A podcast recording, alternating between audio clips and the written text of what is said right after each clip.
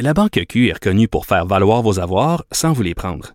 Mais quand vous pensez à votre premier compte bancaire, tu sais, dans le temps à l'école, vous faisiez vos dépôts avec vos scènes dans la petite enveloppe. Hmm, C'était bien beau. Mais avec le temps, ce vieux compte-là vous a coûté des milliers de dollars en frais, puis vous ne faites pas une scène d'intérêt. Avec la Banque Q, vous obtenez des intérêts élevés et aucun frais sur vos services bancaires courants. Autrement dit, ça fait pas mal plus de scènes dans votre enveloppe, ça. Banque Q. Faites valoir vos avoirs. Visitez banqueq.ca pour en savoir plus. Il connaît tous les dessous de la politique. Chef du bureau d'enquête de l'Assemblée nationale. Antoine Robitaille. Là-haut sur la colline. Là-haut sur la colline. Cube Radio. Bon jeudi à tous. Aujourd'hui à l'émission, avec la députée caquiste d'Iberville, Claire Sanson, nous parlons de Pierre Lemoine d'Iberville, personnage en l'honneur duquel cette circonscription est nommée. À l'occasion de la parution récente de d'Iberville contre vents et marées de Magali Favre aux éditions Boréal que la députée a lu avec intérêt pour nous. Mais d'abord, mais d'abord, revenons sur le procès de la loi 21 sur la laïcité. Antoine Robitaille. Il décortique les grands discours pour nous faire comprendre les politiques. Là-haut sur la colline. Le procès de la loi 21 est terminé. On attend le verdict euh, vers la fin février. Mais selon plusieurs, les dés sont pipés contre cette loi sur la laïcité de l'État, notamment par le choix du juge Marc-André Blanchard pour entendre cette affaire. On en parle avec Frédéric Bastien, professeur d'histoire euh, au Cégep Dawson et pourfendeur de juge. Bonjour, Frédéric Bastien. Oui, bonjour, Monsieur Robitaille. Vous avez déposé une plainte même contre Marc-André Blanchard. Voulez-vous même dire pourquoi? Ben, j'ai déposé une plainte euh, suite à des propos qu'avait tenus un des avocats anti-loi 21 qui avait comparé, euh, durant le procès, durant les audiences, il avait comparé d'abord la loi 21 à la ségrégation raciale américaine.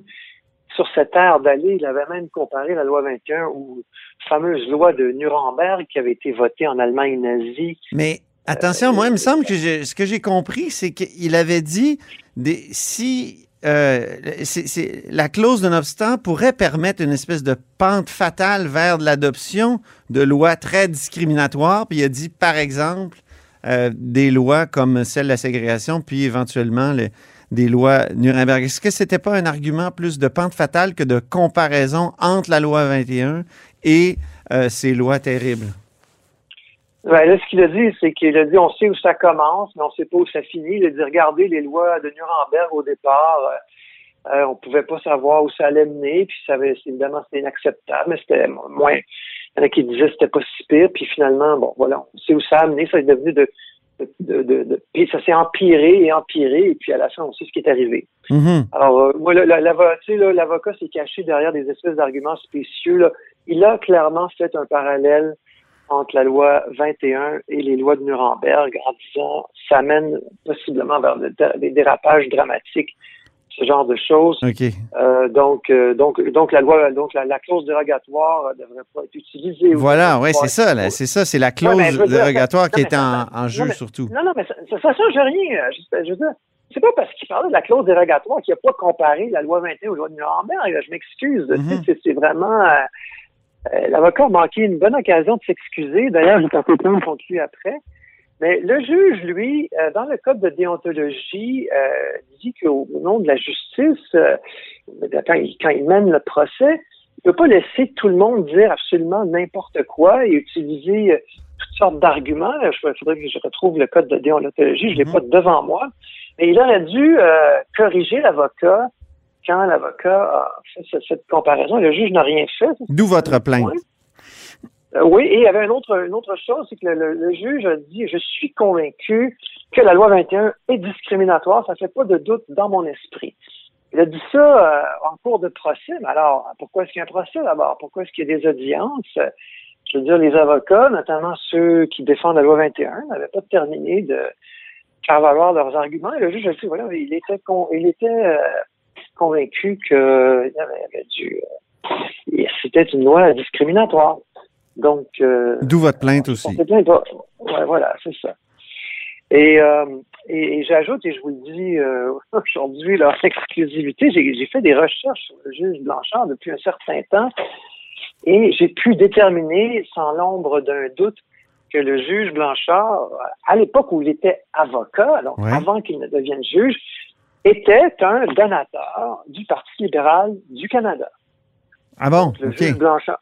euh, la- L'avocat Blanchard, euh, avant de devenir juge, était quelqu'un qui se sentait une connivence idéologique, une adhésion idéologique, devrais-je dire peut-être, euh, forte au Parti libéral du Canada et par conséquent, il a, donné, il a fait des dons au Parti libéral du Canada, Mhm. des dons en argent, ce qui n'est pas illégal par ailleurs. Oui, c'est ça, ça n'a rien d'illégal. Puis il y en a plein qui ont fait des dons. Là. Encore récemment, euh, il y en a un qui a été nommé par le juge, euh, par le, le- par le ministre Lametti, euh, qui, euh, qui a été un donateur fréquent du Parti libéral.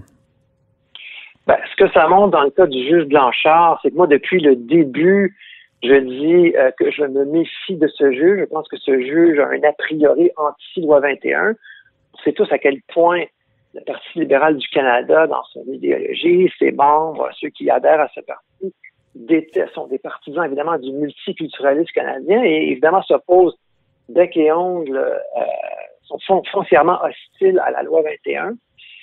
Et, donc, euh, tout lieu de croire, euh, étant donné l'adhésion jadis du, juge, à, l'époque avocat, donc l'avocat Blanchard qui a fait, qui a donné 1241 dollars au Parti euh, libéral en 2004 et 2005, ben, on, voit bien que ce juge-là euh, partage cette, cette philosophie du Parti libéral euh, du Canada. Vous êtes sûr que c'est le bon Marc-André Blanchard, là, parce qu'il y en a un qui, qui, qui est dans les officines Absolument. libérales depuis longtemps, Marc-André Blanchard, donc euh, président même Euh, du oui, Parti euh, libéral du Québec, je crois, à une certaine époque. Oui, puis- c'est ça. Non, non, on a- j'ai- ça m'a pris des semaines pour euh, faire ce travail. Là.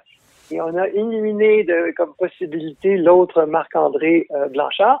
Moi, ce que je voudrais ajouter là-dessus, c'est que moi, j'ai été très surpris que Marc-André Blanchard soit arrive au dossier de la loi 21. Parce qu'au départ, il y a un an, là, en décembre 2019, c'était une autre juge, Mainville, qui était une, femme qui était au, euh, aux commandes du procès.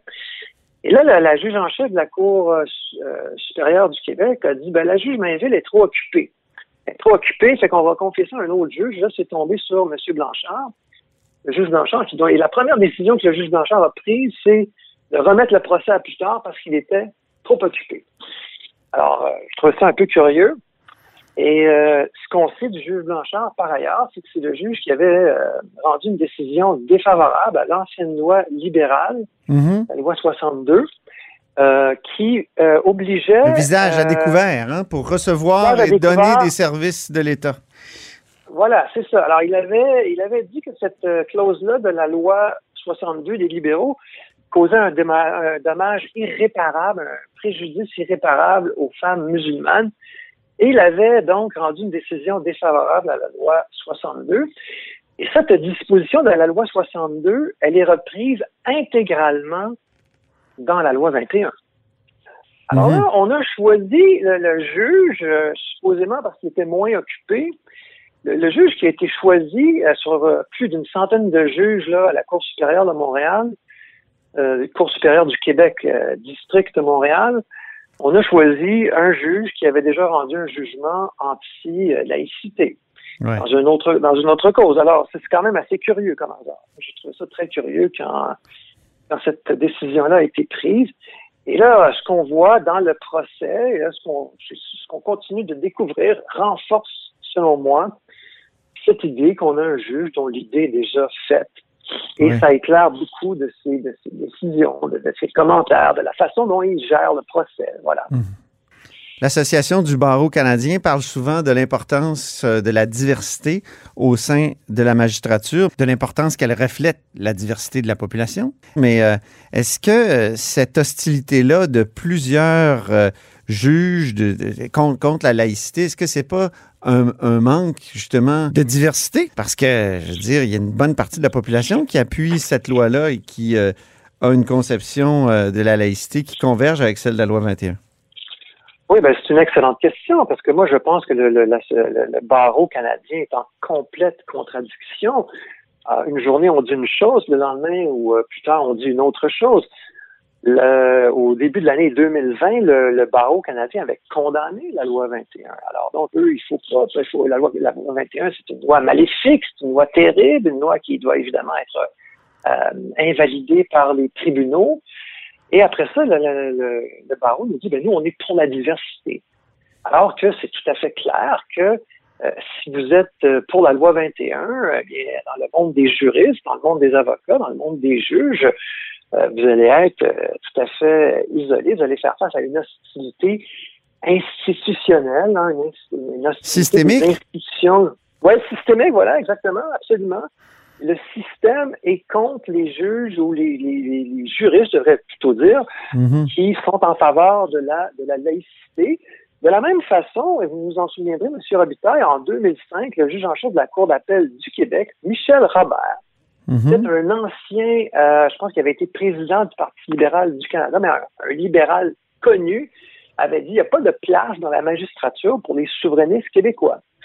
Alors, on est un peu dans le même genre de, même genre de dynamique, la même genre, même genre de dynamique, c'est-à-dire que Mais n'y a pas les- de place. Mais on peut comprendre cette hostilité-là à l'égard des souverainistes parce qu'ils sont contre le système. Donc, d'une certaine façon, euh, ils veulent le renverser, le, le transformer. Mais les- le reste, là, que- la grande masse des- de nationalistes du Québec, ils sont pas là non plus dans la magistrature. Ben, je ne savais pas qu'il y avait des délits politiques au, euh, au Canada. Je ne savais pas qu'on avait le droit de discriminer pour des mobiles politiques. Parce que c'est ça que vous dites. Si vous dites, euh, voilà, les, si vous corroborez les affirmations de M. Robert à l'époque, ou celles plus euh, récentes du barreau, enfin le barreau, Ou de, ou de l'ancien député Diorio. bref, euh, si vous dites que vous n'avez pas le droit d'être juge parce que vous êtes pour la laïcité, bien évidemment, vous, vous- Non, non, non. Moi, je parlais de- du souverainisme.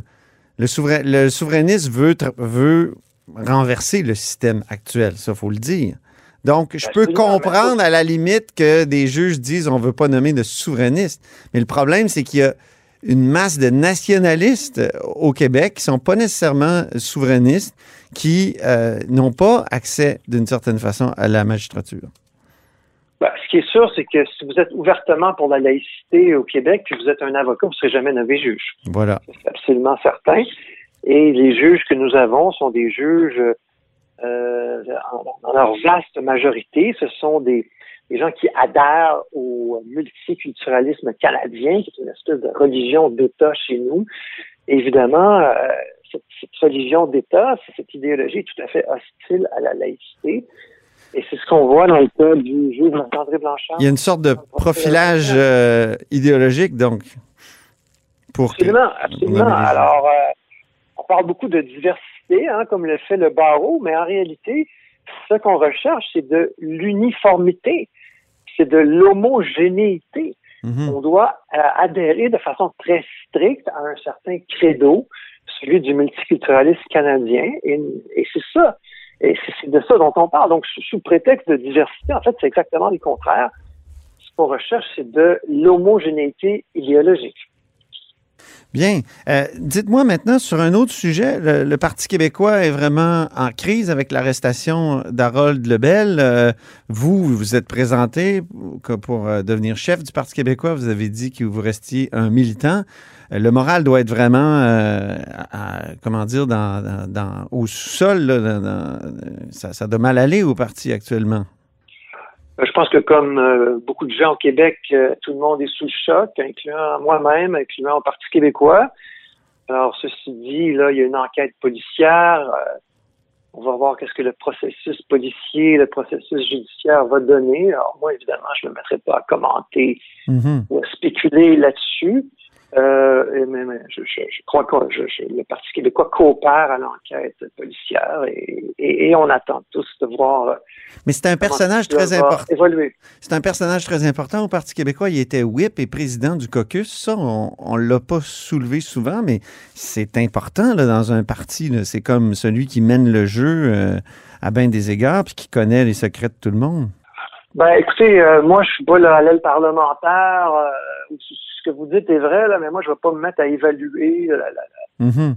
tout, tout, tout, tout ce que ça va avoir comme impact là, sur le fonctionnement de notre aile parlementaire. C'est pas moi la, la bonne personne pour Non. en parler. Très bien. Ben, j'imagine que vous avez eu une, une année extrêmement intense. Alors, je vous souhaite un bon repos, Frédéric Bastien. Au plaisir Bon, ben, de se reparler merci en 2021. Merci, M. Robitaille. Frédéric Bastien est professeur d'histoire euh, au niveau collégial et auteur de différents livres, dont La bataille de Londres en 2013 chez Boréal. Vous êtes à l'écoute de là-haut sur la colline.